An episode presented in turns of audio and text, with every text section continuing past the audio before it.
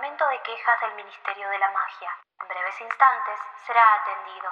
Para atención a brujas y magos, marque uno y medio. Para atención a squids, marque 3 y 2 tercios. Para atención a criaturas, marque infinito. Si usted es mago, corte y en breves instantes olvidará esta llamada.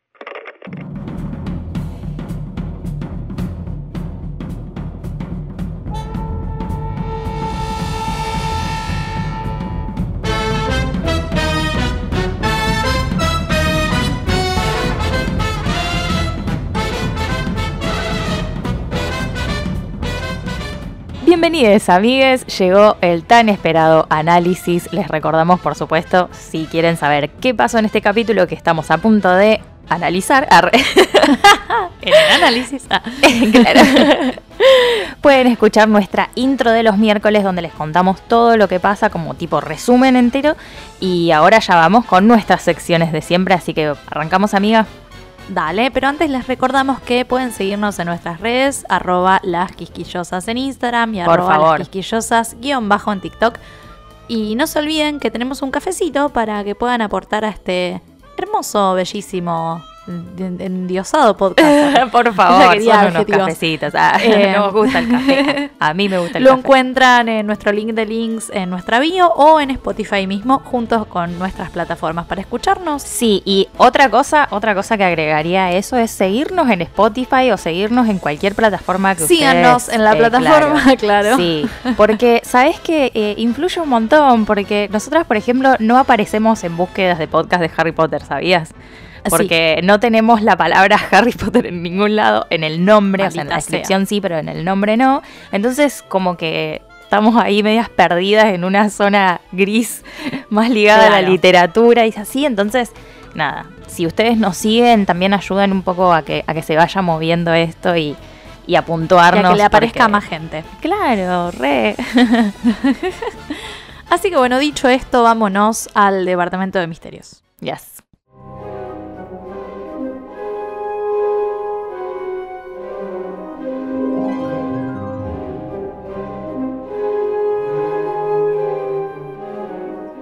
Bueno, bienvenidos. Este es el Departamento de Misterios. Eh, vamos a arrancar a charlar de que, si bien el chico Potter no llega ni a dar una vueltita a la manzana en la saeta de fuego, porque bueno, se la sacan, no importa. Vamos a hablar igualmente de esta eh, escoba súper genial y asombrosa y, y que tiene absolutamente todo, profesional, todo. Ah, em, porque además así se llama el capítulo, así que vamos a Claro. charlar un poco sobre, sobre esta escoba. Tal cual. Bueno, a finales del siglo XX, la Nimbus Racing Broom Company ah, dominaba el rubro de las escobas voladoras, digamos. Estaban El monopolio, rompiéndola, claro. Tenían los modelos Nimbus 2000 y 2001 que se vendieron más que todas las escobas de primera clase combinadas. O sea, cada tres escobas Nimbus 2000 y 2001 se vendía una de las otras. Era increíble. La Claro. rompían. Pero mientras ellos andaban ahí recontentos siendo el top de ventas, re felices, vendiendo escobitas, había otra persona que estaba desarrollando una escoba de carreras que lo sacaría de ese puesto 1 dentro de los 12 meses posteriores a su lanzamiento, o sea, Ah, al toque. Y estamos hablando de la saeta de fuego, que es un proyecto re top secret desarrollado por Randolph Spotmore, que es hijo de Abel Spotmore, que era miembro de Ellerby y Spotmore, ¿cuántas veces va a decir Spotmore señora? Quien produjo la Tinder Blast en 1940 y el Swift Stick en 1952, ambas escobas muy útiles, no tan populares, pobrecitas. O decí eso cinco veces seguidas rápido. Morís. Random Spotmore, I'm Spotmore, Spotmore, Tinder Blast, Swift Stick. Eu, ¿te diste cuenta que el chico Potter tuvo las dos mejores escobas de carrera del mundo? Y no Sí. pagó ninguna de las dos. No Y es pagó millonario. Ninguna. Rata. Bueno, Dios mío. qué sé ya. Bueno, este tipo, Randolph, eh, era un diseñador de escobas, un señor muy hábil, innovador, eh, o sea, un capo total, que fue el primero en usar herrajes hechos por duendes, eh, incluidos los reposapiés, el soporte, las bandas de las ramitas, viste, como todos los accesorios Sí. de la escoba. Y no se entiende mucho sobre los secretos de, de- de esta tecnología, como ya lo sabemos, de, de esta labor que hacen los duendes. Eh, Sí. Pero esto parece darle a la saeta de fuego una estabilidad, una potencia como adicionales, ¿no? En condiciones climáticas adversas, que le hubiese hubiera venido servido muy bien. Sí, le hubiera venido bien para la tormentita. Sí, sí, sí. sí. exacto. No se Em, rompía esa. Además, o sea, todo tiene. Tiene un agarre especial antideslizante para los pies que me parece esencial. O sea, chicos, ¿por qué no le ponen Sí. antideslizante a todo? O sea, Me parece. eh, es una ventaja realmente si sos jugador de Quidditch. eh, esencial. Eh, o el, el mango es de ébano pulido y, y las ramitas son de abedul o avellano, según las preferencias personales. El abedul tiene como la fama de dar más empuje en los ascensos altos y los que prefieren como una mayor respuesta, más en los cambios de dirección, así como más Más rápida, bruscos, claro, claro. eh, eligen el avellano. O sea, ¿entendés que pueden personalizar la- las escobas? Es Increíble. espectacular porque además vos podés pensar desde tu puesto de jugador, digamos, que es lo que Claro. te conviene. ¿Qué te conviene más? No, Eh, no, es increíble. Vamos, buenísimo. Esta escoba, la, la seta de fuego, es una escoba muy costosa, como sabemos gracias a este libro. Y de hecho Harry Potter fue uno de los primeros en tener una de manera gratuita, como decíamos, por cero pesos. Bueno, eh, cero galleons. Eh, y actualmente la siguen fabricando, pero en cantidades relativamente pequeñas. O sea, son re exclusivas. Sí. No, no son tipo. eh, no, no están en, en cualquier tienda de escobitas, digamos. Claro. Y esto pasa en parte porque los trabajadores duendes involucrados en, en la herrería, digamos, son propensos a huelgas y protestas a la menor provocación. Y yo además Qué pensaba... pesado que son. Sí, pero yo pensaba además que los duendes, como ya hemos hablado, hablamos mucho sobre los duendes en este podcast, tienen una idea de la propiedad bastante distinta a los magos. Entonces Sí. podríamos pensar que como se consideran dueños de estas escobas tan exclusivas. No sé, porque En son accesorios no lo que están bueno. haciendo. No están pero- haciendo la escoba, chicos. No sé, pero en ese sentido no estaría bueno hacer tantas porque capaz viene un duende y te la quiere sacar. Sí, claro. ¿Viste que dice en, en el capítulo, dice como, como que sale unos cientos de galleons? Sí. Y nosotras dudábamos cuando apareció la primera vez cuánto tanto habrá salido que Harry no fue y Mm. se la compró si, si tiene un montón de plata y se ve que sale unos cientos de galleons. Yo me imaginaba unos mil, mil millones, no sé qué, La para verdad que sea que tan sí. inalcanzable. Sí. Se la podría haber comprado. Se la podría haber comprado. Sí. Claro. Si él quería, se la compraba. Pero bueno, con respecto a, a los, a los eh, duendes, explotación laboral siempre, ¿no? En todos los productos del mundo mágico. Tenían que estar en todos lados, o sea. Además, todo para que el chico Potter gane una copa de Quidditch. O sea, esa es la intención. Claro, nada más. Que o ahora sea, él la- tenga usar el boludito este para Claro. un torneo de la escuela. ¿Qué? Claro, claro. Pero bueno, esto es básicamente todo lo que podemos decir de la saeta de fuego según el canon. Ah. Eh, y como siempre, porque nos sirve muchísimo más, nos vamos a remitir a nuestros amis, los Carlin Brothers. Yes. Eh, bienvenidos de vuelta, amigues.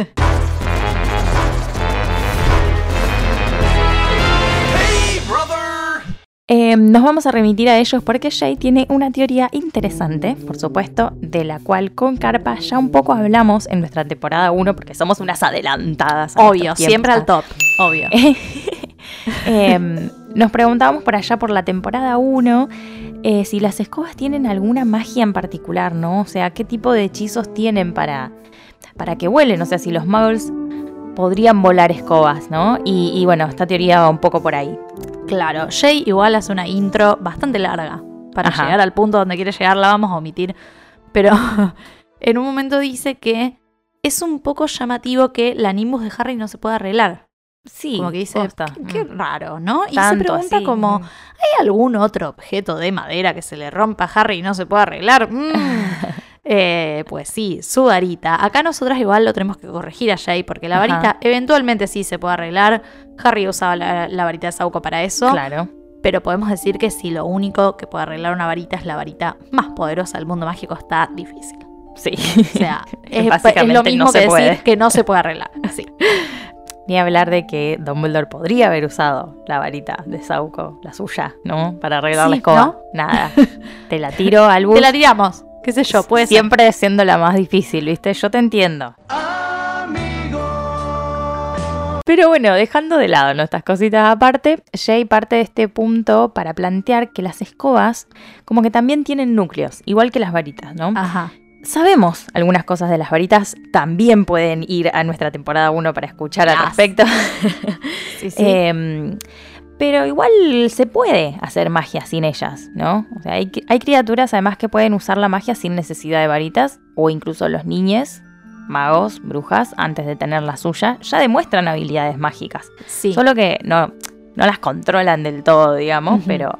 O sea que en realidad la varita no es esencial para hacer magia. Es una forma que encontraron los magos y las brujas para optimizar su uso. Eh, la, la- la mejor manera de canalizar su magia interna, digamos. Algo así podríamos decir como el martillo de Thor. claro, como pienso. Miu Miu. Miu Miu. Claro, sí, exacto. Si aplicamos esta lógica a las escobas, podemos preguntarnos, como ya hicimos en la temporada 1, si un módul podría montar una escoba voladora. Lo más probable Ay, es que no. Eh, perdón, yo no quiero decepcionarte, pero lo más probable es que no. Así como tampoco podrían usar una varita, tipo, no, no Claro. pasa nada. Porque Sí. no tienen magia adentro, ¿no? Y por otro lado, si un mago bruja agarra cualquier escoba de una casa móvil, ¿qué onda? ¿Se puede ir volando? Ajá. Eh, según Quidditch, a través de los tiempos, la respuesta es no. O sea, las escobas muggles no podrían volar. O sea que las escobas voladoras están especialmente hechas para eso. No Claro. obstante, podemos pensar que un mago bruja podría hacer volar un poquitito una Claro. escoba normal. Porque básicamente pueden canalizar su magia hacia, hacia casi cualquier cosa. ¿no? Creo que Pero con lo- mucho poder y concentración. Sí, pero lo más probable es que no funcione. Claro. es lo más probable. Usa una escoba que, que esté hecha para eso, amor. Claro. Claro, sería lo mismo que agarrar cualquier ramita e intentar hacer magia con ella. No sirve. Yo lo he intentado. claro. No, no funciona. intentado y no sale. No, funciona, no funciona. A los magos se ve que tampoco les funciona si lo hacen con cualquier rama de cualquier Claro, árbol, puede salir una porquería de magia, pero muy poquito. Yo con eso me conformaría. Claro, pero no, no. En este caso no funciona. Algo. Eh, pero bueno, la pregunta es entonces, ¿qué es lo que hace mágicas a las escobas? O sea, ¿qué, qué tiene que pasar para que un mago o bruja pueda canalizar su magia hacia una escoba? Eh, entonces Jay, bueno, trae un caso bastante excepcional, que es el de Voldemort, por ejemplo, que puede volar, bueno, sin necesidad de tener ningún vehículo, ni estar sobre nada, ni no claro, sé él qué vuela. hace. Tipo, Eh. O sea, como que es bastante impresionante porque no, no se conocen muchos magos que lo puedan hacer, digamos. Siempre se habla de un modo de transporte. Claro. o- O de o la aparición. algo, o de la aparición, claro. Jay dice es más práctica la aparición, o sea, ¿por qué tendría la necesidad de veces. volar? Mil ¿no? veces, claro. Es Claro. para asustar a la gente nada más. Claro, es para impresionar. para llamar la atención, Voldemort. ¡Qué diva! Jay, además, eh, voy a comentar, ¿no? Que se sorprenden cuando hablan de eso, ellos mismos. O sea, tipo los, no sé, Bill, creo que está, Lupin, no sé quiénes están después de que lo ven al chabón volar y que en las reliquias de la muerte dicen, puede volar. Y los otros quedan como, eh, sí, la puta madre. Claro, O sea, que sí, no es sí. algo común. Es no algo re, re, re heavy, claro. Jay dice que en vez de hacer como magia sin varita, él lo que está haciendo es magia sin escoba. ¿entendés? Claro, está como canalizando claro. su magia a través de la nada. La- claro. O sea, No, está sí. usando su magia para, para levantarse Sí. y volar. O sea, es Sí, una sí, locura. Que no es lo Eh, mismo que, no sé, el Wingardium Leviosa. Claro, o el yo, Levicorpus, Movi- o eh, sea, porque eso, son todos claro. hechizos No es lo levitatorios. mismo. No es lo mismo, claro. No es lo mismo. Eh, pero bueno, para seguir con este paralelismo, ya hemos escuchado mil veces, ¿no? Que la varita elige al mago, ¿no? Cuando, o sea que cuando hay cierta afinidad entre ambos, la magia puede ser mejor canalizada, es más poderosa, es como hay Ajá. más feeling entre el objeto y el mago. Y para Jay pasa lo mismo con las escobas, o prácticamente lo mismo, porque, o sea, sabemos que en el caso de las escobas no hace falta que haya una conexión tan profunda. O sea, Harry ha usado un millón de escobas gratuitamente a lo largo de la saga Rata. y es un capo con todas. Pero más adelante en el libro, cuando Harry monta la saeta de fuego, dice que parece obedecer a sus pensamientos. Ajá. Ay, esto me es una encanta. podemos pensar Sí. que es una especie de magia no verbal, digamos. Sí, Como que hay sí. más feeling con la saeta de fuego, más allá de que está buenísima. Sí, hay algo más. Sí. Eh, y Jay dice que el vial del que están hechas, tanto las varitas como las escobas, juega como un rol importante, ¿no? Ya charlamos sobre esto respecto a las varitas de los distintos tipos de madera, la longitud, la Sí. flexibilidad, bueno, de qué árbol proviene, todas esas cosas. Mm. Y con las escobas es un poco lo mismo porque, como decíamos antes, en el caso de la saeta de fuego, la podés personalizar también en base a tus necesidades, que es fantástico. Sí, Em, sí, mal. Y por supuesto las varitas también tienen núcleos, que es lo que las hace realmente mágicas, de ahí es donde proviene todo, ¿no? Y Claro. entonces podríamos como preguntarnos si las escobas también los tienen, ¿no? Porque no se lo menciona en realidad, pero parecen Claro. ser parecidos. Claro, o sea, se habla de distintos hechizos que tienen las escobas, pero no se menciona si tienen hechizos para levitar o para volar específicamente. Y de hecho, no conocemos un hechizo que sea para volar, es lo que decíamos Claro. antes. O sea, está Wingardium Leviosa, está Levicorpus, pero no es para volar Ajá. específicamente. Entonces, para Jay, la única explicación que queda es que las escobas tienen núcleos igual que las varitas. Que es lo que decíamos antes. Si vos agarrás una ramita de cualquier árbol e intentás hacer magia, no va a pasar nada. Necesitas que esa ramita tenga un núcleo para que sea una varita. Pero al ¿no? mismo tiempo, ¿no sería una representación de algo que ya existe en el mago bruja? Porque es una canalización más ordenada. Es una forma de canalizarlo, forma pero más vos ordenada, necesitas, necesitas la combinación de no solo la ramita, porque si vos agarras una plumita de fénix, tampoco Sí. haces magia. Claro. Necesitas la combinación de madera y núcleo. ¿no? Y si pensamos en la saeta de fuego, sabemos que está hecha de ébano, Ajá. que tiene hierro forjado por duendes, que tiene un hechizo para que no se rompa, pero la escoba podría seguir funcionando sin esas cosas, no necesita tanto, tanta cosita. Eh, Sí. Lo que la hace verdaderamente mágica para Jay es que tiene un núcleo que permite que los magos canalicen su magia a través de ella y huele. Claro. Claro, claro. Que también se pregunta qué tipo de animales serían los núcleos y él plantea que tienen que ser animales voladores, o sea, no queda otra. Ah, mirá qué bien. Como que para él tendrían que ser animales voladores y más específicamente caballos. Porque tipo los Abraxan, ponele, porque él dice que, mm, Caballos voladores. que Harry, Harry en su primera, en su primera clase de vuelo, y probablemente la única, eh, Sí. sabemos, dice que mm, como que los compara, compara las escobas con los caballos, digamos. Como que dice Mal, que, re, que sí. quizás eh, las escobas sienten igual que los caballos cuando uno tiene miedo, ¿no? Eh, Ay, amo totalmente. Ahí hizo ya la asociación de, bueno, pueden ser caballos que vuelan. Que hay un montón. Tipos Pegasos. ah. claro, pegadas a los Abraxan que son hermosos. Ay, Yendo, Jay, yo te quiero mucho. ¿Qué te Sí, sí, amarlo. Slytherin tenía que ser.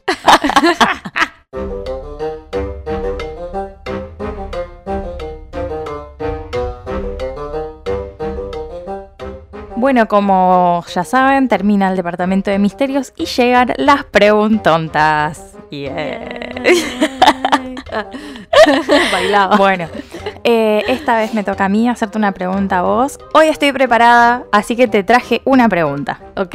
Bueno, mi pregunta para vos hoy es, eh, quiero que me hagas en realidad cuál es tu top 3 de momentos así, llanto, llanto, llanto de toda la saga. Tus tres momentos más... Acá me voy a morir. Déjame pensar. Yo Eh, tengo dos. No puedo seguir leyendo porque hay demasiadas lágrimas. Tengo dos, me falta uno. O No puedo respirar. llanto y se- los dos a la cabeza. Eh, me falta uno.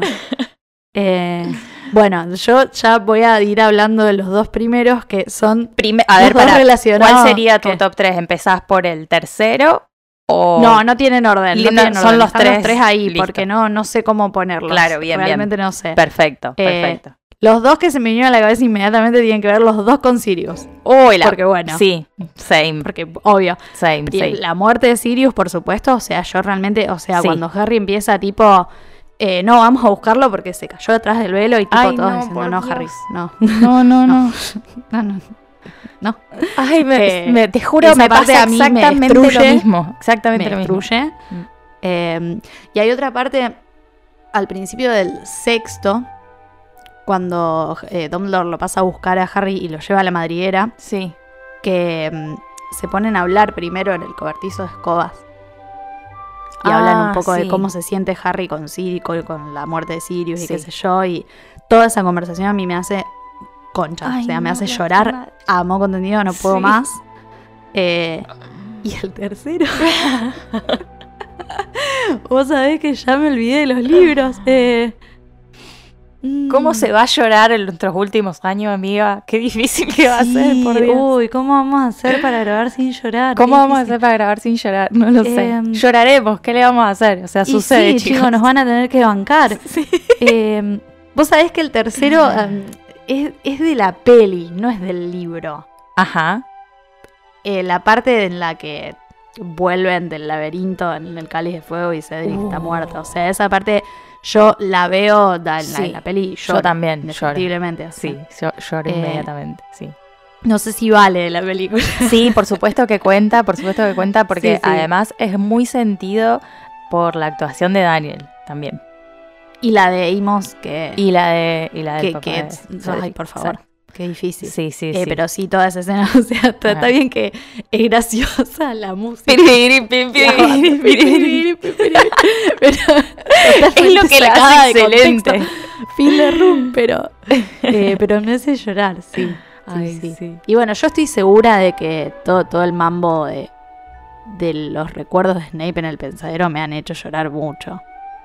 Ah, O sea, sí. estoy segura. Pasa que hace mucho que no lo leo. Y la, yo creo que la última vez que lo leí me caía bien Snape. Entonces, No, yo no, yo no, a mí, no, bueno, me, a mí sea, no me gustó, a mí no me yo tuve, toda escena. una, yo tuve toda una construcción del personaje de Snape en mi cabeza. Ajá. Y yo en una época pensaba que era, que, que era piola y me caía bien. Claro, Eh, entonces yo debo haber llorado en ese momento. claro, claro.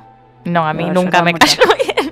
Claro, no, bueno, qué sé yo. A mí me caía bien porque, bueno, es Slytherin. Claro, re, re. Además, tiene un cuadro de redención completo, como que el personaje cierra entre comillas, pero Sí. yo igual no. no Si lees un poco entre líneas, ves que no cierra, Exacto. no es una Sí. redención. No, pero bueno, no, claro, exacto. te lo pintan como un Está héroe. entonces pintado como ah, el bueno, un, héroe, un. Slytherin piola, sí, sí. claro. Claro. Entonces, bueno. eh, sí, yo creo que, o sea, los dos primeros que te dije y Sí, puede ser o el de la película o el de, de- Sí, yo creo que es el de la película, porque no me acuerdo, honestamente. Sí, Lloré sí. mucho. Yo estoy segura que en el 7 lloré mucho, pero... sí, sí, todo, no sé todo es llanto tanto. horrible. Claro, Es todo un gran moco la reliquia porque de la aparte muerte. era mitad llorar por lo que estaba leyendo y mitad llorar porque este es el último. Sí, no Después de es no hay más. verdad. Después de esto no hay más. Claro. Sí, sí, sí. Entonces, bueno, te- no, no, no sé si me emocionaba tanto la escena como Sí. el estar terminando. Sí, es verdad. Ay, qué difícil. Así que me quedo con la, con la escena de la película. Sí. Amo, excelente. Bueno, gracias. Ya lloraremos. Gracias a vos. arre. Sí, por favor. Sí, sí.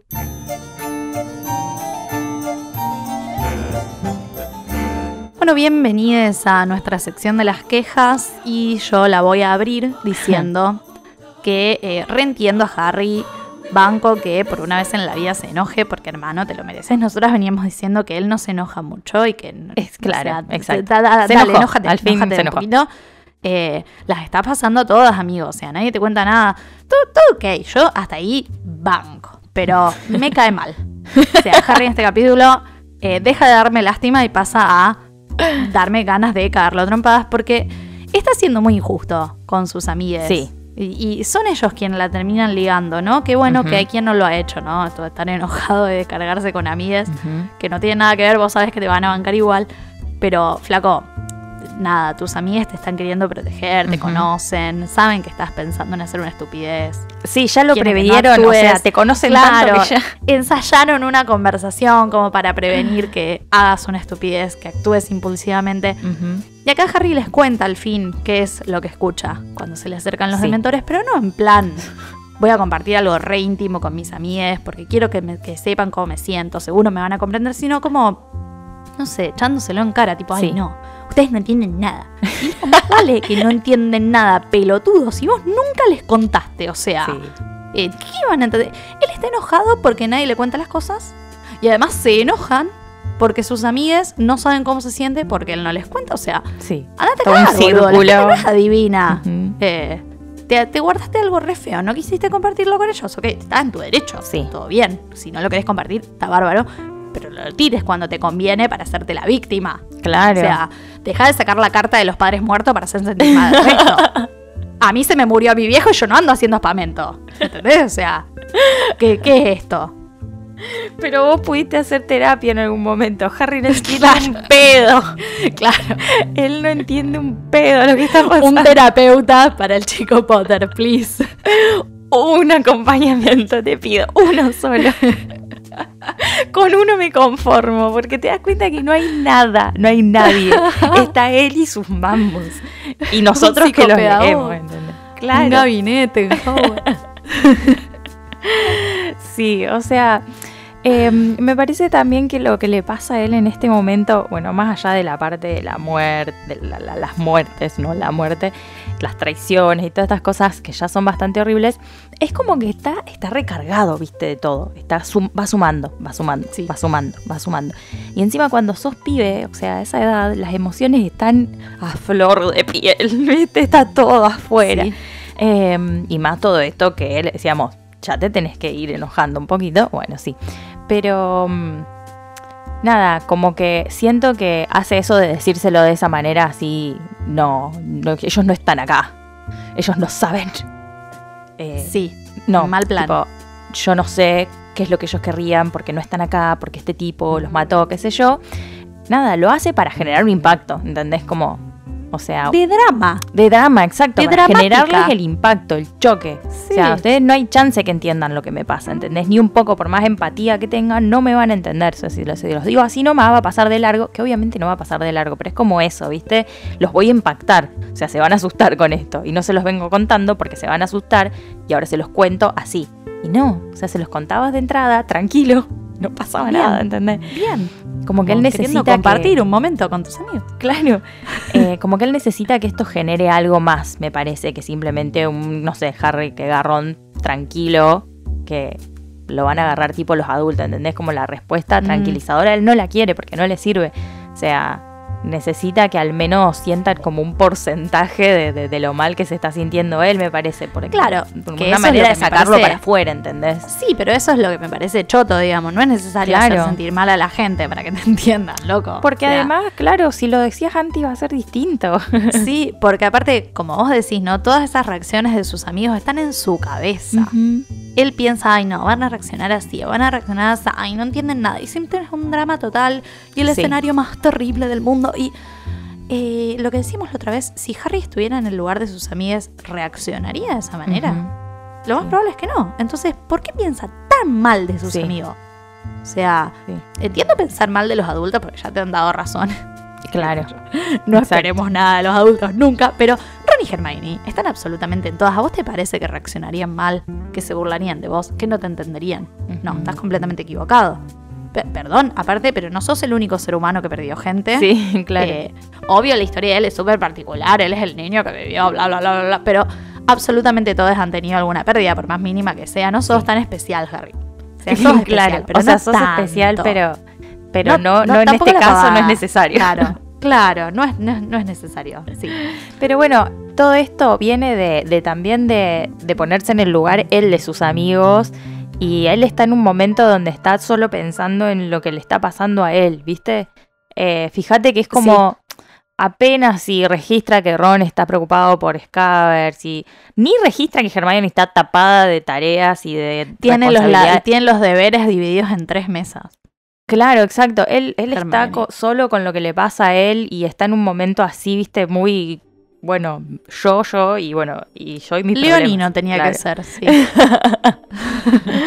Eh, Con pero mis es respetos que- y mis perdones a los leoninos. Pero, Sí, bueno, a Harry lo amamos, pero bueno, tiene sus cositas. pero sí. Eh, y, y más esto que decimos, o sea, no tiene acompañamiento ni nada. Siento que tampoco se le puede exigir si él ni siquiera sabe cómo lidiar con lo que le está pasando, digamos, no tiene... Literal, esto no lo hace porque no sabe comunicarse. El pibe no sabe comunicarse. Nunca nadie se Sí. comunicó con él, entonces él no puede como ir y contar directamente las Sí. cosas. Viste, las tiene que maquinar y maquinar y maquinar y maquinar durante un montón de tiempo hasta que le prueban lo contrario. Como- sí, sí.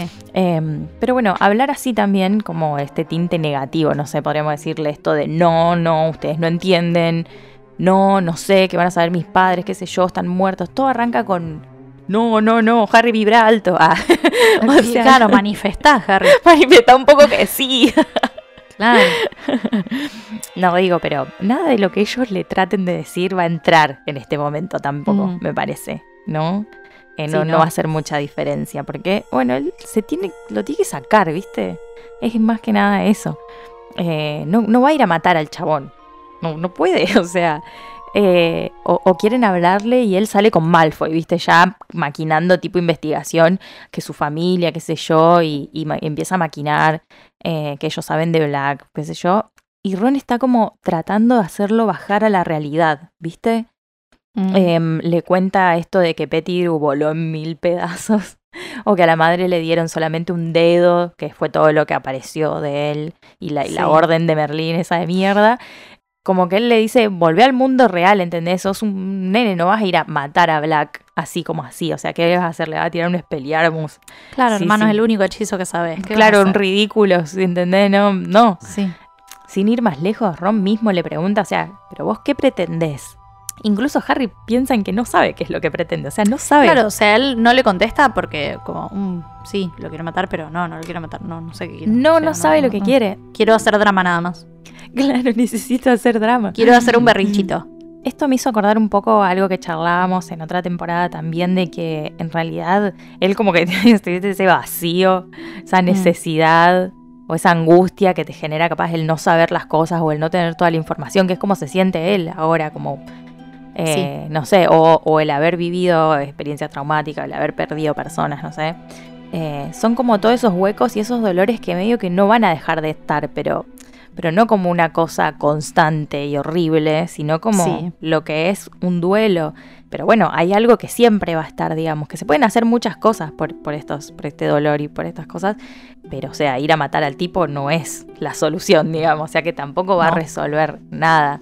Eh, pero bueno, vuelvo a esto que vos decías de la importancia de contarlo, o sea, en otro contexto y no con la necesidad de generar dolor como para ah, alguien entienda lo que yo estoy sintiendo en este momento, digamos, eh, sino como en un ambiente más de confianza y, y de, y de contención, que es lo que ellos le podrían dar, porque más que eso, Harry, el resto, eh, no, no está la respuesta en ellos, digamos. Pero o sea, si les hubiese contado del principio, como en una Claro. conversación de como todas las otras que tuvieron, digamos. Claro, y aparte, capaz toda esa bronca se podría haber canalizado de otra manera, qué sé yo, si él compartiera cómo se siente sin explotar, Claro. eh, sin decirle, ah, no, ustedes no entienden nada, sin contar las cosas bien, en plan amistad, qué sé yo. Ujú. Ron y Hermione podrían apoyarlos de otro lado, tipo, uh, qué ganas de ir a cagar a tiros a Black, boludo, pero listo, hasta ahí, o sea, sabemos que ninguno de los tres tiene noción del peligro y que son capaces Sí. de ir a buscarlo, pero muchas veces las palabras y el imaginar escenarios y eso funciona como una descarga y, y terminan siendo dentro de todo un alivio. Claro. Y ni hablar que dejas de rumiar y de llenarte de caca vos solo y lo compartís y eso también aliviana, o sea. Claro, por supuesto. Sí, ni hablar. Eh, y bueno, después otra cosa que sentí, yo a mí sí me pasó de, de que me dio mucha pena Harry y que bueno, lo quise abrazar y que está re enojón y que está haciendo cualquiera, ¿entendés? Y como me da mucha penita a mí, sé que a vos te enojó un poco más, A mí no me da pena ni a palo. A mí un poco sí, pero no, En otros momentos sí, ojo, pero en este momento no, me parece estoy muy que enojada con él. no justifica lo- el trato que le hace a sus amigos, como con todo el resto es como... Ah, sí, prende fuego todo, Harry, pero con los amigos me Claro, resulta porque o algo sea, que- eso es. Que, que son, son justo a Ron y Hermione y amigo, dale. Claro, claro, exacto. Qué sé yo. Em, pero bueno, me pasaba al principio en realidad, eh, a- antes de que sucediera la- el maltrato a, a los amigos, Sí. cuando él va y busca las fotos, viste que lo ve a Sirius y lo ve todo feliz y le, le da bronca y se da cuenta de que, de que nunca le había prestado atención a las otras personas en las fotos. Eh, después todo este enojo, ¿no? De, de- de querer saber por qué nadie le dijo nada, de, de todo eso antes, ese es el enojo que nosotros queremos que Claro. ¿entendés? Ese es el enojo que hay que Sí. tener. Andá y buscá a los Que lo tiene, o responsables sea, de toda esta lo negligencia. tiene, pero es como, uh, ¿entendés? qué mambo irme hasta el despacho de Dumbledore. Mejor me descargo con Claro, estos no. boludos que están acá en la sala común. Claro, claro. No, que paja ir al Ministerio de la Magia, pedir una audiencia con Fudge, Carlos puteada. No, qué Claro, embole. Mejor los borreo a esto. Pero los nombra, ¿viste? a Sí, Dumbledore, a Hagrid, al señor Weasley, a Fudge. Todos tuvieron la oportunidad de decirme algo y no me lo dijeron. O sea, según ellos, es como para evitarle el trauma, no sé, Sí, como, sí, no, bueno. mirá, se- si se llega a enterar que es el padrino todavía, o sea, es un familiar, ¿entendés? El único. Eso Sí. también, o sea, Aparte. es un flash todo lo que él se está enterando. Eh, pero o sea, deja, pa- pa- no, deja. Para Claro. eso, deja que yo me arreglo, ¿sabes? Contame, deja que yo me encargo. Claro, para protegerme así, no, no, no, eso no es protección, o sea, vamos a, a redefinir. Ah, Claro. pero como que quisiera remarcar la importancia de esto porque Harry crece con un montón de tipo lagunas en su vida. Nadie nunca le dice nada. O sea, de entrada, ni los, los Dursley no le cuentan absolutamente nada sobre los padres, no tiene fotos, no los conoce, ¿entendés? Es un montón. Sí. Eh, ni Dumbledore cuando llega al colegio, o sea, ninguna de todas estas personas ahora le contaron sobre Sirius. Es como que él tiene que ir armando siempre el rompecabezas de su vida. Es, es como con la poquita información que le va llegando, como Sí, en sí. partes, ¿viste? De, de a un año. sí, Eh, aparte. no sé, como me recordó un montón el proceso de los desaparecidos y la búsqueda de las madres eh, de Plaza de Mayo. Esto obviamente está a destiempo porque nosotras grabamos antes, pero esta semana eh, con Maga fuimos a la marcha por los 46 años del golpe cívico-militar y como yo pensaba, bueno, porque después además llegamos y vimos un documental y pensaba en todo lo que, lo que cuentan las madres. Se pusieron en ese mood. Sí, sí, sí, sí. Vimos un documental espectacular de las madres.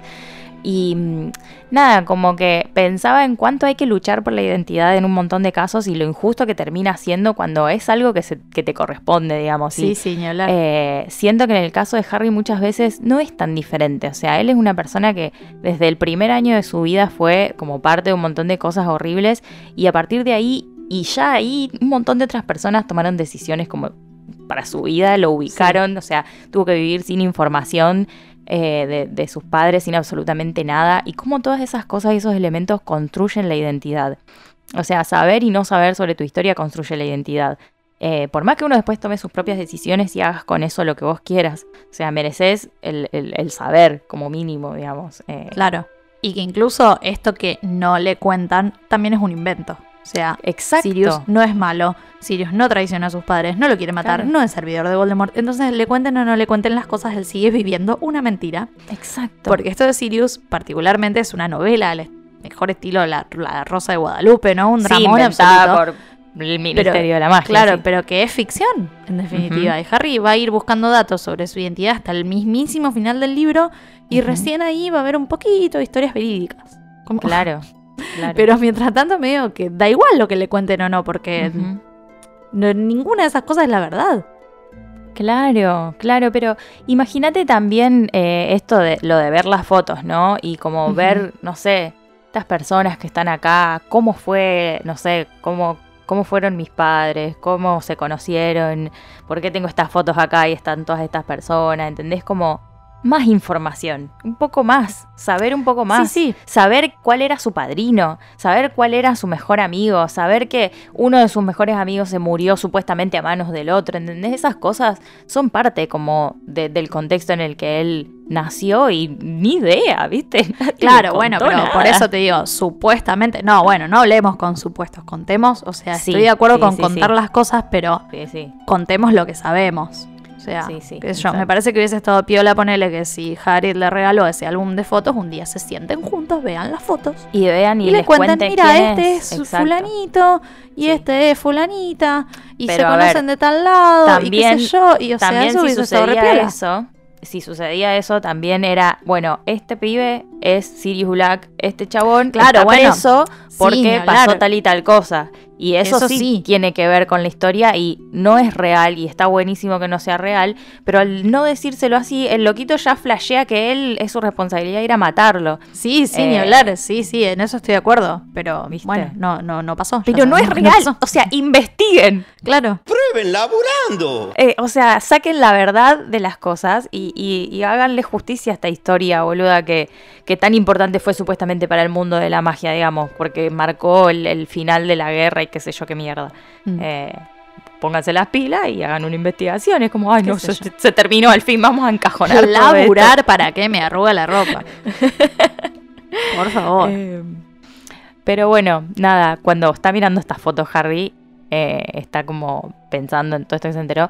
¿Viste que dice como que se empieza a armar una pequeña película Ajá. en la cabeza? Onda, Sí. lo ve a Sirius riéndose, como yendo a contarle a Voldemort como si fuera su amo, como, señor, los Potter me hicieron esto que contábamos en, en la Sí, intro, ¿no? en Que la lo- intro. Como que él le cuenta que, que lo hicieron el guardián del secreto y Voldemort se ríe, o Pettigrew volando por los aires, bueno, se arma como una película para mí porque no, no tiene otra cosa, esto que No. decíamos, no hay, no hay data real, ¿viste? Tiene como una necesidad de armar la historia como para que tenga algo de sentido y parezca, bueno, el villano, ¿viste? El- la víctima que vuela por los aires.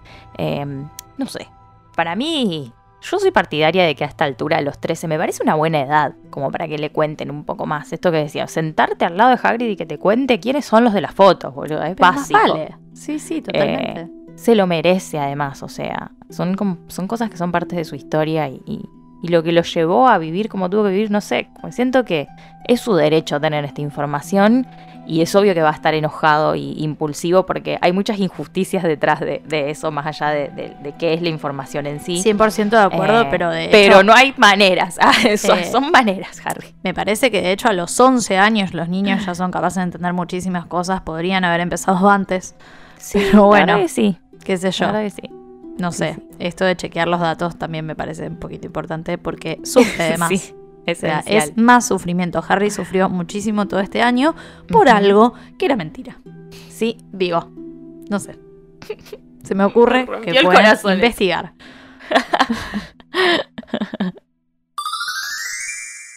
Bueno, vamos a charlar un poco de Hagrid también, eh, porque en este capítulo vemos nuevamente a los chiquis consolando a Hagrid. Ya no, de nuevo no. No de nuevo, decía. Bueno, y para refrescarle nomás, aunque bueno, ya lo van a recordar si lo escucharon en la intro, pueden ir a escucharla, si no lo hicieron. Hagrid está como llorando en esta parte a moco suelto porque tiene la carta esta del consejo escolar que le dicen que a, a él no lo van a echar, pero sí, bueno, que, que- que le comunican todo esto que va a pasar, que lo de, lo de Buckbeak que hablábamos, ¿no? Eh, y le dicen que a él no le va a pasar nada porque Dumbledore testifica tipo a su favor y que no tuvo nada que ver, pero que van a elevar el caso a la comisión esta de, de- de criaturas peligrosas. Y Sí. va a haber una audiencia, que eso es lo importante, que ahí van a ver qué es lo que va a pasar con Buckbeak. Eh, así que lo tiene ahí en la cabaña. Cuestión que él está re mal, está súper angustiado y justo llegan los chicos para verlo y Harry viene a bardearlo, ¿no? Ya de Sí, entrada. sí, viene, eh, viene a pelear. Sí, él viene, viene con, con una intención muy clara, pero bueno, cuando lo ven así queda todo en segundo plano porque hay que sacar a Hagrid otra vez del pozo. O sea, Claro, esto es nuevamente. nuevamente. Eh, además, esta vez parecería ser diferente, ¿no? Porque Harry reconoce que el criterio de Harry con las criaturas no es el mismo que el resto del mundo, pero que Buckbeak no parece una criatura peligrosa. O sea, Sí, que, claro. que Hagrid dice como que la comisión de, de las criaturas peligrosas la tiene contra los animales interesantes. Sí. Y como que los chicos dicen, no coincidimos todo el tiempo con lo que es un animal interesante para Harry, Sí, pero en este caso puede ser, digamos. sí.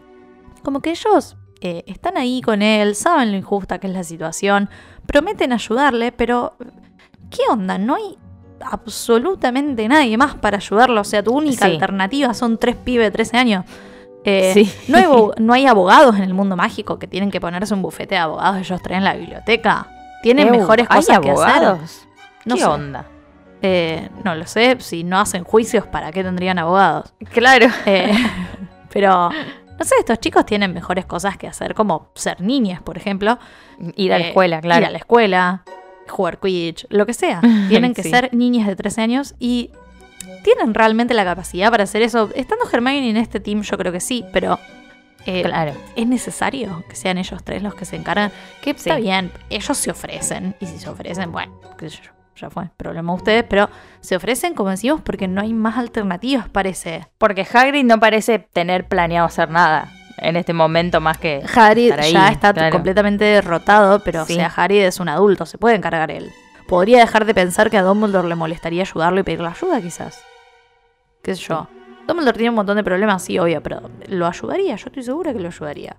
¿Qué le va a decir? No, Harry, arreglátela solo y le cierra la puerta del despacho. No, No, claro. no.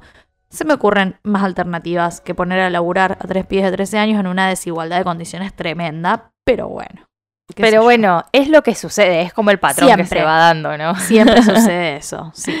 Eh, ni hablar que Harry venía a hablar con él y él tenía su intención muy marcada eh, y que la verdad era una conversación seria, digamos, como me pregunto todavía cómo lo hubiese encarado, ¿no? Porque si le dice que se enteró de todo justo un día después de que él estuvo hablando con los otros chusmas en las tres escobas hablando de esta situación, es un poquito sospechoso, Ajá. se entiende, pero era una conversación que no hubiese estado mal tener, era la que faltaba, de hecho, es la persona de más confianza con la que podía hablar de esto. Sí, del listado Eh, de gente y- con la que él estaba enojado, creo que era el mejor para empezar. Claro, eh, para empezar, claro. Sí, sí. Y, y otra vez Harry pone sus necesidades a un costado porque Hagrid necesita que lo consuelen una vez más, ¿viste? Porque Sí. no sabe qué hacer más que llorar y bueno, tomar, que asumo que cuando se vayan los pibes a algo le va a entrar. Me extraña parece. que no esté en pedo. Sí. Sí. O sea, me extraña que no los reciba ebrio ya. Eh, pero yo creo que Harry habría admitido que los escuchó a escondidas porque, a ver, seamos, bueno, ¿qué va a hacer Hagrid? O sea, claro. no lo va a castigar, no lo va a buchonear, no está en una situación de ponerse en policía justamente. Así Sí. que para mí Harry habría ido con la verdad, no como tres. Y, y ahí Hagrid, te quiero ver de que te disfrazás, hermano. te quiero ver. Eh, Sí. Pero algo que a mí me llamó la atención es que a diferencia de las otras navidades, Hagrid no está en el almuerzo el día de Navidad. Y es como, No. ¿qué onda será que se deprimió? Está en la cabaña en pedo. Me lo habrán parece que sí. invitado? O sea, para mí sí, está completamente deprimido. Sí, pero está nada, mal o sea, como que me solo. faltó. Mm. Me faltó él Sí, en esta mesa faltó de, él, de Navidad. verdad. Y no hubo ninguna escena de él cargando todos los árboles como siempre. Claro, ni él tipo escabeando en la mesa. Y, y- Claro, y sí, es raro. Ni el, ni en el almuerzo. Siendo desubicado, claro. Sí, sí.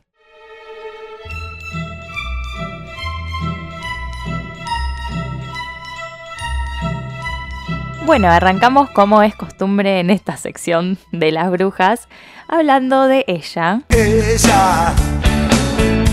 Eh, de Hermione que va y viene, la verdad en este capítulo tiene como unos cuantos subidas y bajadas. Sí. Como sabemos, últimamente ella anda un poco policía, ¿viste? Manteniendo a los niños acá a raya. Odio Sí. que le den ese rol, o sea, que la señora Señora. le dé ese rol.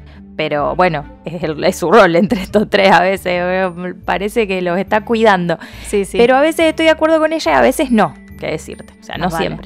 Em, en este capítulo, bueno, si vamos medio en orden, lo primero que pasa es que, bueno, ella y Ron se enteran con Harry de todo este temita de Sirius, ¿no?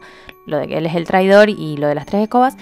Y vuelven al castillo y Harry se mete en su caparazón y no habla más con nadie hasta el otro día, eh, que se despierta y tienen esa conversación entre los dos tres, donde primero, lo primero que le dice ella es, Harry, estás hecho mierda. Y fue como, bueno, Bueno, gracias. bueno, gracias. Vos estás hermosa, ¿eh? Radiante. Concha de tu madre. O sea, un poquito más suave arranquemos el día, por Claro. favor, te lo pido. Claro. ¿Qué sé yo? Ofrecerle unos pads para las ojeras, no sé. Sí, Una, peinalo. una palangana con agua caliente para los pies, ¿sabe qué? Ahí todo es distinto, un tecito, no sé. Pero bueno, no remarquemos con lo mal que está el pibe así tan, tan temprano. Está, está re deprimido, se sabe, ¿qué le vamos a hacer? Eh, pero bueno, después se reivindica porque después da el primer paso para hablar con Harry, Mm. ¿viste? Sí, Ella y Ron como que tienen esta conversación previa donde ensayan y ven qué onda. claro. Eh, que al correr de los libros pasa varias veces, ¿viste? Como que ellos se organizan. Sí, sí, sí. Sí, hacen varias intervenciones. Claro, se preparan, guionan un poquito. ¿Qué le van a decir a Harry en su etapa de que está en una? Pero bueno, ella es la que da el paso de decirle como, bueno, sabemos que estás afectado, pero te conocemos y sabemos que seguro estás maquinando hacer algo y dicho y hecho, bueno, era todo lo que él había pensado. Eh, así que nada, me gusta que ella tenga como esa valentía también, ¿viste? Antes también con, con el final, con Ron, como que se para y dice, ¿viste? sí, se hace cargo de sus eh, decisiones. Pero bueno, eh, a veces no es fácil, viste, Eh, acercarte a una persona que está así súper vulnerable y que le están pasando un montón de cosas como a Harry, así que me gusta que lo arranca con tacto, digamos, y que em- empatiza bastante con él durante toda la conversación. Después pasa lo de la escoba, pero bueno. Bueno, y ahí, bueno. eh, claro. sí, empatía a la mierda. Otra cosa interesante también es que cuando él está ahí súper negativo, no, no, no, ella le dice Sí. como, No, no, no, no. eh, tus padres no querrían que vayas a buscar a Black, no querrían que te haga daño. Él le responde tajante de que no sabe lo que querrían sus padres porque por culpa de Black él no los conoce, ella queda ahí como... Eh, Ay, sí. perdón. Y pensábamos como, la verdad no está tan errada, o sea, no... Claro. No es muy diferente a lo que le dice después Lupin. Tipo, tus papás dieron Ajá. su vida por vos y por tu seguridad. Y esto no es una buena manera de honrarlos, poniéndote en peligro y yendo a Sí, buscar un el asesino y saliendo peligro. del colegio por las noches. Eh, el concepto es el mismo. La verdad que tus viejos no quisieran que fueras a buscar a alguien que supuestamente te quiere matar porque quieren que vivas. Claro. La idea es que vivas. Claro, pero bueno, Harry no tiene ganas de no tener razón en este momento. Así que le tira esta frase sensacionalista, cosa de que no le puedan decir más nada. Sí. Tipo, quiero ganar la conversación. Sí, ya está. Sí. no te vamos a decir más Sí, nada. sí, después. Eh, y después encima viene el, el asunto Crush Hats. O sea, oh, el otra vez. Gate. Sí, el Crush Hat Gate. Otra secuencia de la guerra contra Scavers. Eh, o sea, Crush Hat está cada vez más decidido. O sea, ya no le importa nada. Salta directamente arriba de Ron. No, le importa nada. importa nada. Sí. Eh, pero es el único realmente laburando, Sí, te digo. sí, sí, sí. Eh, o sea, ¿quién necesita de mentores si tenés a este gato fantástico que, que podría haber terminado todo antes? Sí, sí, Sí, nos podemos pensar, pero bueno, realmente. no se sabía. Pero obvio acá pasa como que, como que son los intentos de, de de comerse Scavers y Hermione no tiene mucha reacción, digamos, pero porque mucho no puede hacer, o sea, lo No, puede sacar, digamos, claro. pero son rápidos los gatos, sea. Sí. Poli, O sea, a mí me los sorprende Michis- cada día más. Claro, exacto. Los Michis son fuerzas incontrolables de la naturaleza. O sea, sí, sí, sí. eh, se ponen un objetivo, no los vas a sacar muy fácil de No, ahí. Eh, ni hablar que este no es un gato común y corriente, por supuesto. Aparte, claro. Eh, todo esto es esencial. Pero bueno, está tensa la situación otra vez. Eh. Ron como le quiere pegar una patada, ¿viste? A- a- le quiere pegar una patada al gato, le erra, se pega en el pie con el baúl. Un desastre, un escándalo sí. en la habitación y ella termina yéndose enojada porque, o sea, le llegas a pegar una patada a mi gato. Sos boleta. o sea, Solo yo le pego patadas a mi gato. ah. Claro, o no. Pero porque sé que le pego despacito. ah. Eh, o sea, yo en esta la banco 100. Sí, Eh, obvio. Después incluso está re enojada porque lo tiene que tener encerrado en la habitación. Sí. Me genera mucha dualidad todo esto porque por un lado entiendo que está re complicado. O sea, yo he tratado con gatitos y a veces sucede, a veces Sí. arman desastre. Eh, Hats además no acepta quedarse tranqui si ve que está Ron y Scavers. Va a intentar llevárselo. Lo- o sí, sea, sí, se lo quiere llevar. sí, eh, sí. Entonces hay que aislarlo, ¿viste? Pero qué feo, o sea, está la sala como un vacía, podría estar eh, el Michi ahí repanchito junto al fuego y, y- o, o dando vueltas por ahí, tiene que estar encerrado, o sea, todo por la maldita rata traidora. Claro, pero aparte en un momento decía que el gato estaba acostado frente al fuego, todo estirado, No. que parecía un felpudo. O sea, está en No, la no, plena. no, no le saques ese Está nevando. placer. Y encima después no mejora la relación, como decíamos, porque cuando Hermione ve la saeta de fuego, es la única la que le resulta sospechoso y como Sí. que no se engancha a esto de, de, oh, una escoba, una escoba. Eh, Sí, como sí. que puede pensar fríamente y decir, chiquis, eh, no, no les hace ni un poquito de ruido. O sea, es una Sí, escoba un poquito tenés carísima, que dudar. Súper exclusiva, ni siquiera una nota, es como re sospechoso. Aparte, Harry, mi amor, mi vida, hermoso, mi cielo, mi sol, venís con un prontuario bastante importante respecto del Quidditch y la muerte. Sí. Eh, en tu primer año un profesor te estaba hechizando la escoba para que te mates. En tu segundo año un elfo doméstico hechizó una blotcher para que no puedas volver a jugar. claro. Este año hay un asesino que te está buscando a vos, se supone. Y oh, casualidad, recibís la mejor escoba de la historia del mundo mágico. Es obvio que Sí. Hermione tiene razón. Junta dos neuronas, por favor, te lo pido. Es que Harry que- fue como una buena al fin en esta Escoba. vida de mierda. Escoba, yo, me voy a escoba. a esto. Pero Sirius, escoba, escoba, escoba. que bueno, o sea, nosotros sabemos que Sirius no tiene malas intenciones y que la manda como regalo. O sea, totalmente inocente. Sí. ¿No? sí, Pero sí, hace sí. muy bien en sospechar porque la mandó él. Pero además vos te ponías a pensar de que le manda una escoba perfecta para las condiciones climáticas que él tuvo que vivir en el Claro, partido es que como, él vio. Che, te vi lo hecho mierda que estuviste en el partido. claro, acá por te mando algo que te va a ayudar. otro día, o sea, es un hermoso, sí, ¿entendés? sí. Yo lo amo tanto. Em, pero bueno, Harry y Ron están como cegados Sí, porque como de repente recibir un Ferrari, ¿entendés? real. y les chupa un huevo de donde venga. No me importa si esto es robado. o sea. Sí, sí, tal cual, tal cual. Pero Hermione como no los ve reaccionar con lo que les dice, digamos, como que pasa de largo. Hermione rajada acá es la mejor escuela del mundo. Ella va y habla con McGonagall y ahí es donde se pone más difícil, digamos, porque por un lado también me pasa siempre lo mismo, yo la entiendo, ¿no? Porque como dice Harry el próximo capítulo, spoiler, ah, pero leí al principio, le dice como que las intenciones de Hermione eran buenas, él lo sabía, Sí. ella sospecha que la escoba proviene de Sirius, de hecho tiene razón, eh, pero lo termina medio buchoneando y él se enoja con ella por eso, o sea, porque nada, un garrón, amiga, rebotona, ah, y Ron también. Y, Y, encima aparte, en- perdón, pero Sí, Hermione, si bien ella intenta como decir, che, pero no te parece un poquito sospechoso, qué sé yo, es como que toda esta conversación queda medio eclipsada por Crookshanks. Y sí, ella no vuelve a intentar, ella después simplemente tiene cara de orto cada vez que ellos ven la escoba y hablan de la escoba. Y ella nunca menciona, che, pero ¿no te parece que la podría haber mandado Sirius Black? Sí. Nunca se los dice bien. O sea, Ujú. ella intentó, Crookshanks interrumpió la conversación, ella la dio por Y terminada y directo fue con. McGonagall. O sea, podría haber intentado de nuevo. Sí. Eh, pero bueno, qué sé yo. Para mí, siento que debe haber querido evitar que Harry se suba, digamos. Sí, Como, tipo, actuar lo antes posible porque Harry se va a subir. claro, eh, sí. Pero, pero bueno, bueno, o sea, tenías no. momentos en Sí. cosas. Podrías Sí, haberte sí. llevado al gato, encerrarlo y volver a la habitación. Qué sé yo, te la tiro. Y hablar, claro. Claro. Exacto. Pero bueno, no, es más fácil eh, ir, Hacer a, ir a hablar con McGonagall y, y que se enojen. Bueno, que, qué sé yo, ella se va a el enojo. Qué sé yo, ya fue, ella sabe que tiene razón. Sí. Y sabe que, y sabe que corre el riesgo de que se enojen con ella por hacer Sí. lo que va a hacer y lo Y hace sí, igual. lo hace igual, se la banca. De hecho, empieza toda esta etapa de aislar a Hermione. ¿viste? Por una época, porque ella dice las cosas que los pibes no quieren escuchar Sí, también. Empiezan a hacerla como un costado porque es diferente, o sea, son, son diferentes. Son Ella dos boludos en estos casos, Sí, sí. claro.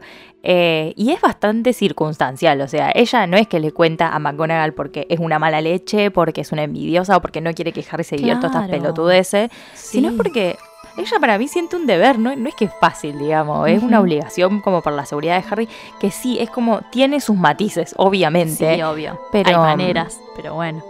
Claro, claro, pero nada, eh, siento que como se posiciona a ella en un lugar de, de adulte porque eh, Minerva hace exactamente lo que ella le va a decir, Sí, ¿entendés? Sí, sí, de Eh, es lo que haría Minerva, siento que piensa un poco mal. de, de esa manera. Y, y que hay que poner la seguridad y la responsabilidad primero y que, o sea, hay que hablar, pero bueno, si hubiese pensado así un toquecito antes y hablar un rato antes con ellos, yo no sé si Harry hubiese dicho, Capaz que mira, me voy a no subir para que veas que está todo bien. Eh, Capaz que no le dan yo. pelota igual, pero bueno, ahí Ajá, intentaste bien. Digamos, Sí, sí, claro, un par de veces y bueno, si ahí no te dan bola, bueno. sí, fue, fue Fue. una, una puñaladita por, por la espalda, un toquecito. Un poquito sí. Sí, la verdad que sí. Así que nada, si ella no decía nada y Harry caía, no sé, a entrenar con la escoba, ponele, Minero se iba a enterar igual y, o sea, básicamente hubiese pasado medio lo mismo. No sé, capaz se subía Claro, y volaba y no pasaba nada, pero había que comprobarlo. Claro, y no la iban a dejar comprobarlo eh, por experiencia, digamos. Porque Claro, podía malir sal. Podía salir mal y además, eh, qué sé yo, que se la lleven y la revisen tampoco es que Harry no, Pero tal no cual, la van a sacar ellos para la van a que- romper. Claro, aparte de ellos como que le dicen desarmarla y ellos piensan como, no, pero me la van a devolver como tipo... Hecha pelota, Hecha claro, pelota. esto es un- ¿Me la una obra de arte. un- ¿Qué me, qué me van a desarmar esto? Y si lo arman sí. mal de nuevo, pero Claro, chicos, claro. ¿qué se piensan? Son re. Son muy boludos realmente. Bueno, una mención a Molly, que otra vez hizo toneladas de regalos para todos. Sí. Eh, y pobre Ron, otra vez el color de, de su suéter Weasley, marca registrada. Ah, que no le gusta, o sea, ya sabe que no le gusta, hacele otro, probá con un Pregúntale color cuál es su color favorito. ¿Qué color quiere este año? Metele un azul, un violeta, no sé, otra cosa, cuál le gusta más. Hacele un dibujito a él también. Claro. De algo de los Chodley Canons, ¿entendés? No Sí. sé. Eh, qué sé yo, una rata hacele ya que está re rompehuevos. Claro. Si se le muere la rata, aunque sea la tira del buzo. Claro, qué sé yo. Ya pasó la, la, la- la letra ahí. Eh, pero bueno, es muy gracioso que a Harry le meta tanta onda y el que él, bueno, es uno más, eh, dale, sale. Claro, yo me pregunto si con el resto de los hermanos sería igual. No sé. Y como al único que les varía los diseños y los colores es a Harry. O sea, no, señora, perdóneme, pero su hija favorita no puede ser Harry. O sea, vos pariste Claro. un montón de Un pibes. montón de veces. Y uno de esos. Eh, pero bueno, lo llamativo también es que entre los Sí, regalos Percy. de- Ah. Ah, claro, sí. Pero lo llamativo también es que entre los regalos de Harry, de, de parte de Molly, también hay una docena de tortas caseras, un pedazo Sí. de pastel y una caja de turrón. O sea, es un montón, la verdad. Sí, es un montón, Molly. Eh, más teniendo en cuenta que ellos tienen un banquete después con un montón de cosas y, que, claro. y que no hay heladera en la habitación. o sea, ¿dónde meten todo eso? ¿Tendrán una conservadorita o algo? Claro. Cuando, Un hechizo. ¿Cómo hacen las lechuzas para llevar todo eso? Mal. ¿Cómo lo Tiene que ser conservan? toda una comitiva de 58 Sí. lechuzas llevando todo eso. Eh, ¿Cuándo Harry se va a comer una docena de tortas? O sea, Claro. qué laburo además hacer todo eso para los para todos les hijes, sumando a Harry. montón, Asumo que Hermione también, nunca se especifica Sí, que, no, reciben que sí. Hermione y Ginny, pero supongo que lo mismo. Capaz sus suéteres son rosas, porque bueno, Ah. mismo. aunque el suéter de Leona a Ginny le quedaría, la verdad, regio. Ay, sí, banco. hermosa, Sí. hermosa. Eh, pero bueno, es un laburo enorme lo que hace, la verdad. Aunque tengas magia, tenés que igual poner a hacer todo eso. Eh, es una producción, o sea, se le manda una docena cada uno, son como 80 tortas, qué sé yo, no sé cuánto. Pastel para todo, turrón para tirar para arriba, para nadar estilo tío rico, o sea, sí, Molly. Y Mal. los 10 suéteres que se puso a tejer porque seguro le hace uno a Arthur, qué sé yo. ¿no? Obvio, o sea, sí. y, y bueno, la verdad que trabaja bastante Molly para la Navidad.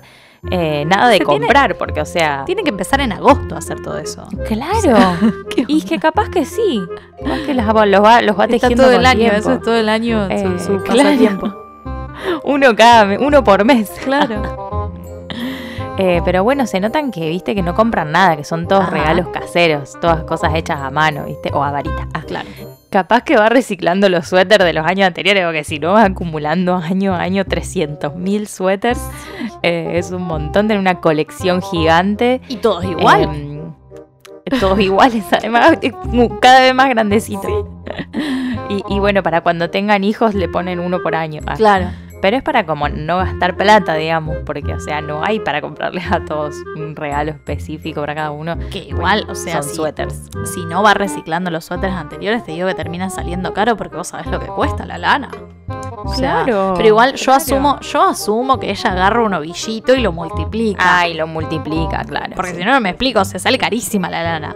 Claro, y por eso, por eso debe ser siempre el mismo color. Claro, quizás por eso, de una. Como que agarra un ovillito de cada color y multiplica. Puede ser que, puede ser que haga eso. Otra bruja de la que queríamos hablar es Minerva, ¿no? Porque le toca otra vez esto de que es la señora que pone límites, ¿viste? Ajá. Hasta algo que incluso la debe poner re contenta ella, porque seguro vio eso y fue como por dentro hizo. Así como, claro, un gritito. ¡Una en mi equipo! ¡La saeta de fuera! Le acabamos de romper el tímpano a todos nuestros Sí, perdón.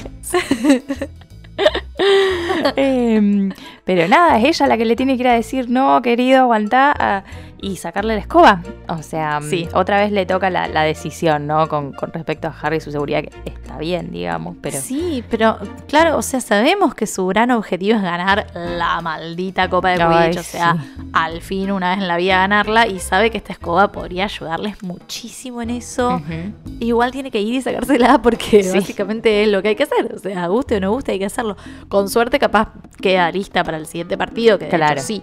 Y no la puede zafar esta vez acá como con lo de los entrenamientos que la clavó a. Sí. No, no puede mandar a nadie. Esta vez algo que ella tiene que hacer a partir de que Hermione se lo comunica. Claro, claro, sí, sí, ni hablar. ¿Sabes qué estaba pensando mientras leía esto? Es como que Harry es el pibe con todo, ¿viste? Es como Messi en, en, en estos Ah, sí. porque Sí, sí. lo tiene todo lo último y es el más capo y ahora va a entrar con la saeta de fuego y ella va a Y estar sin ahí embargo toda no re- ganan la copa hace 5.000 años. Claro. Perdón, selección argentina, perdónenme.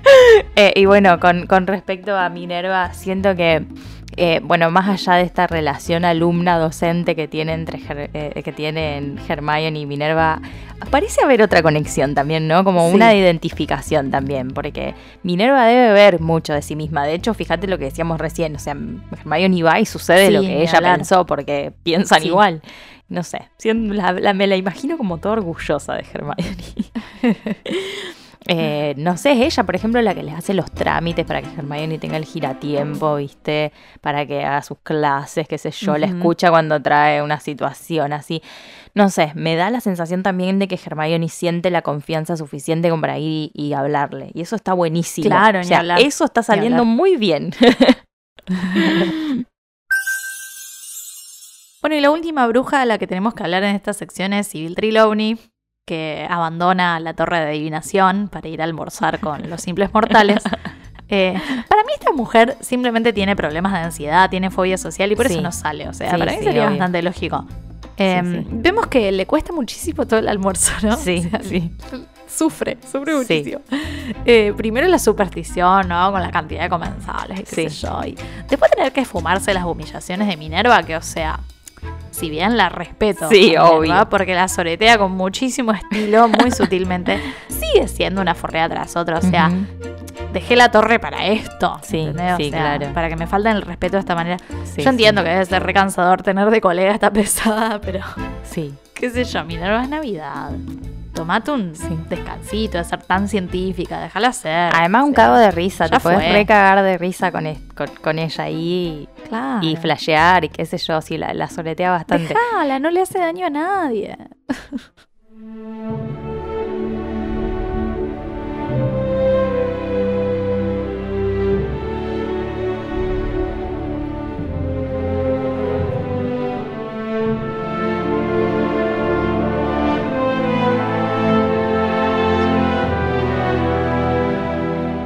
Bueno, llegando al final de este episodio, vamos a leer cada uno una frasecita, un parrafito sobre este capítulo.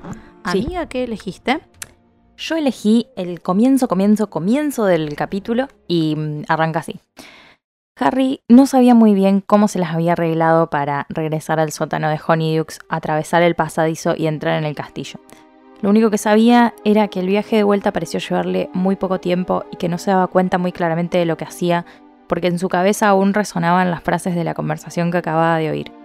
¿Por qué nadie le había explicado nada de aquello? Dumbledore, Hagrid, el señor Weasley, Cornelius Fudge, ¿por qué nadie le había explicado nunca que sus padres habían muerto a causa de la traición de su mejor amigo? Bueno, razones obvias por las que las elegí es esto de la, la- la traición, ¿no? Y de tener que hacerse la idea de que ahora hay una nueva historia en la que me tengo que adaptar. Ajá.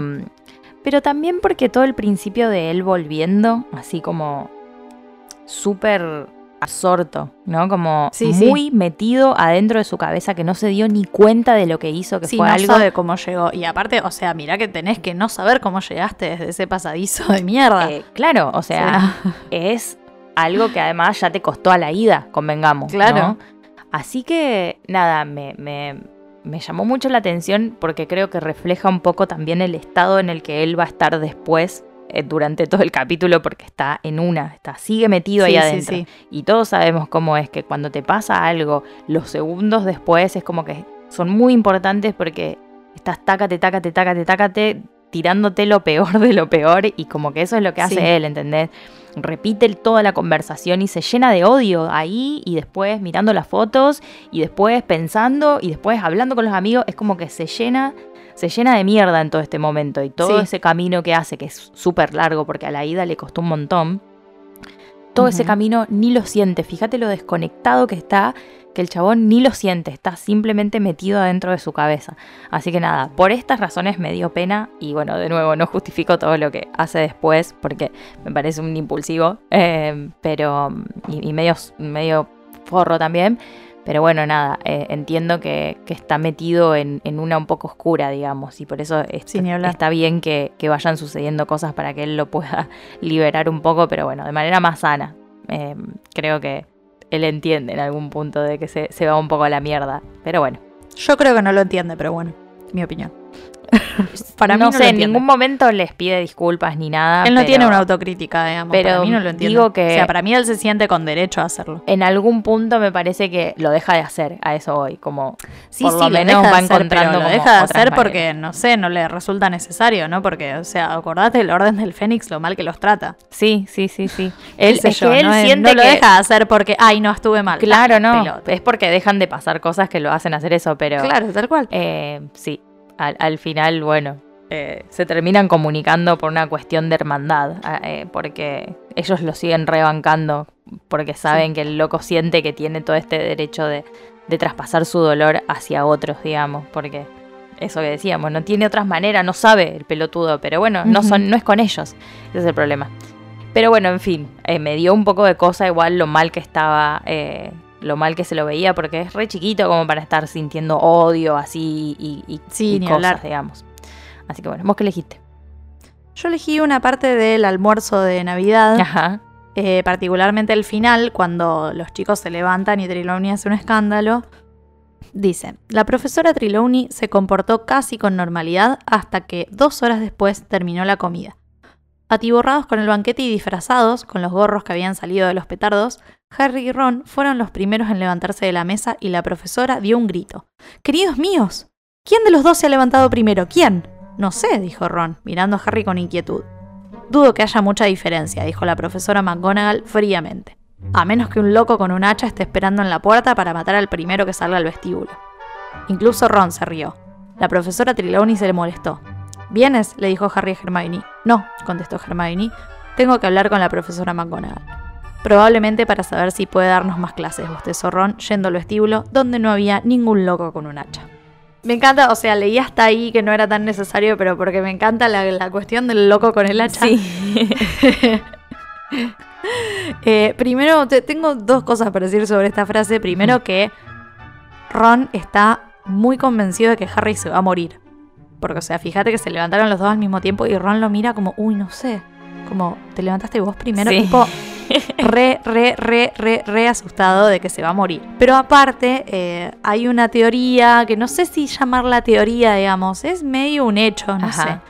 De que, o sea, que se supone que la profecía, la profecía entre comillas, de, de que de las 13 personas sentadas, la primera en levantarse sería la primera en morir, Ajá. se cumple.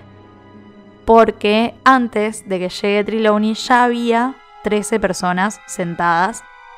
Porque lo contamos a Scavers barra Peter Pettigrew. Ah, ok. Entonces, contándolo a él, ya son 13 y el primero en levantarse es Dumbledore para recibir a Trelawney y Dumbledore es el primero en morir. Ah, de esos 13. Ok. Entonces, medio que otra vez eh, Trelawney vuelve a tener razón, aunque ella no lo sepa. Claro, claro. Mirá, qué bien. Yo sabía algo que del mundo muggle proviene como de, de, los, de los apóstoles. De que, el Claro. último, de que el último es traidor. Yo siempre lo leí por Ajá. ahí. Pero sí, mirá esta teoría espectacular. mirá qué bueno, yo un, po- un poquito compro, sí. Yo compré, sí, sí, totalmente. Hay que contarlo a Scavers.